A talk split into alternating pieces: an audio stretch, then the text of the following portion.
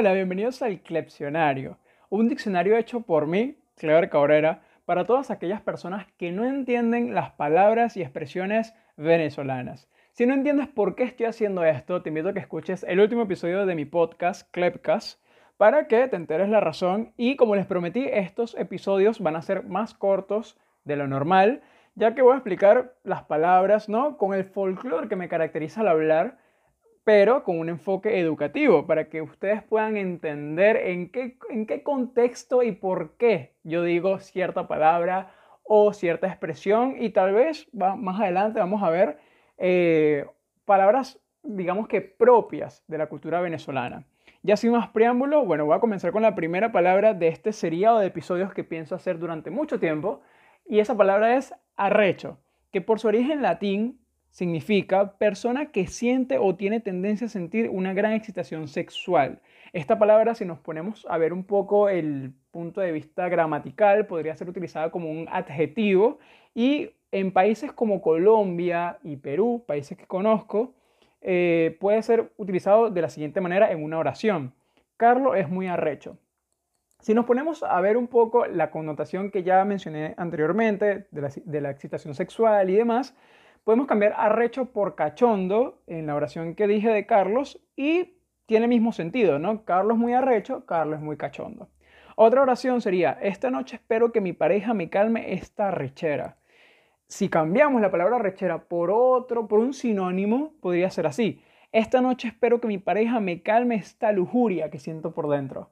Tiene el mismo sentido de excitación sexual en el contexto adecuado, ¿no? En países como Colombia y Perú esto funciona. Sin embargo, y aquí es donde le vamos a dar la vuelta a la tortilla, eh, en países como República Dominicana, Guatemala, Costa Rica y Venezuela, eh, utilizamos esta palabra arrecho para diferentes tipos de contextos. Obviamente influye mucho la situación que, está pasando en ese momento y el tono con el que la uses. Eh, entre esas acepciones, entre esas situaciones, están las siguientes. La primera es sorpresa, alucinación y genialidad. Por ejemplo, si yo tengo un amigo que tiene un carro último modelo, yo podría decirle a él, chamo, tu carro es arrechísimo, tu carro es genial, es wow. Otra situación sería algo de dificultad, una situación que representa una dificultad mayor. Por ejemplo, el examen que hice el día de hoy estuvo arrechísimo, ¿sabes? Estuvo demasiado difícil, por eso no saqué el puntaje que esperaba. Otra situación sería darle una felicitación a alguien. Por ejemplo, bravo Carlos, lo hiciste arrechísimo. O sea, lo, hiciste muy bien. Eh, otra, otra situación, cuando llamas a alguien de ganador o ganadora. Por ejemplo, ¿sabes qué, María? Tú eres la más arrecha del salón. O sea, quiero decir que eres la mejor entre todos tus compañeros. Eh, otra situación, cuando queremos decirle a alguien abusador o abusadora. Por ejemplo, si yo, yo estoy haciendo una fila desde muy temprano y un amigo viene y se quiere colocar delante de mí, yo le diría con un tono de indignación, chamo, tú si eres arrecho. O sea, de paso de que llegas tarde, te quieres colocar por delante de mí. No seas tú arrecho, chamo, vete para allá atrás. Vamos, despéjame la zona. Eh, otra situación sería cuando le queremos decirle a alguien valiente o luchón. Por ejemplo, Juan eh, tiene dos trabajos y aún así estudia. Ese chamo es muy arrecho. ¿Por qué? Porque a pesar de las adversidades que presenta su vida, sigue cumpliendo las funciones de ella.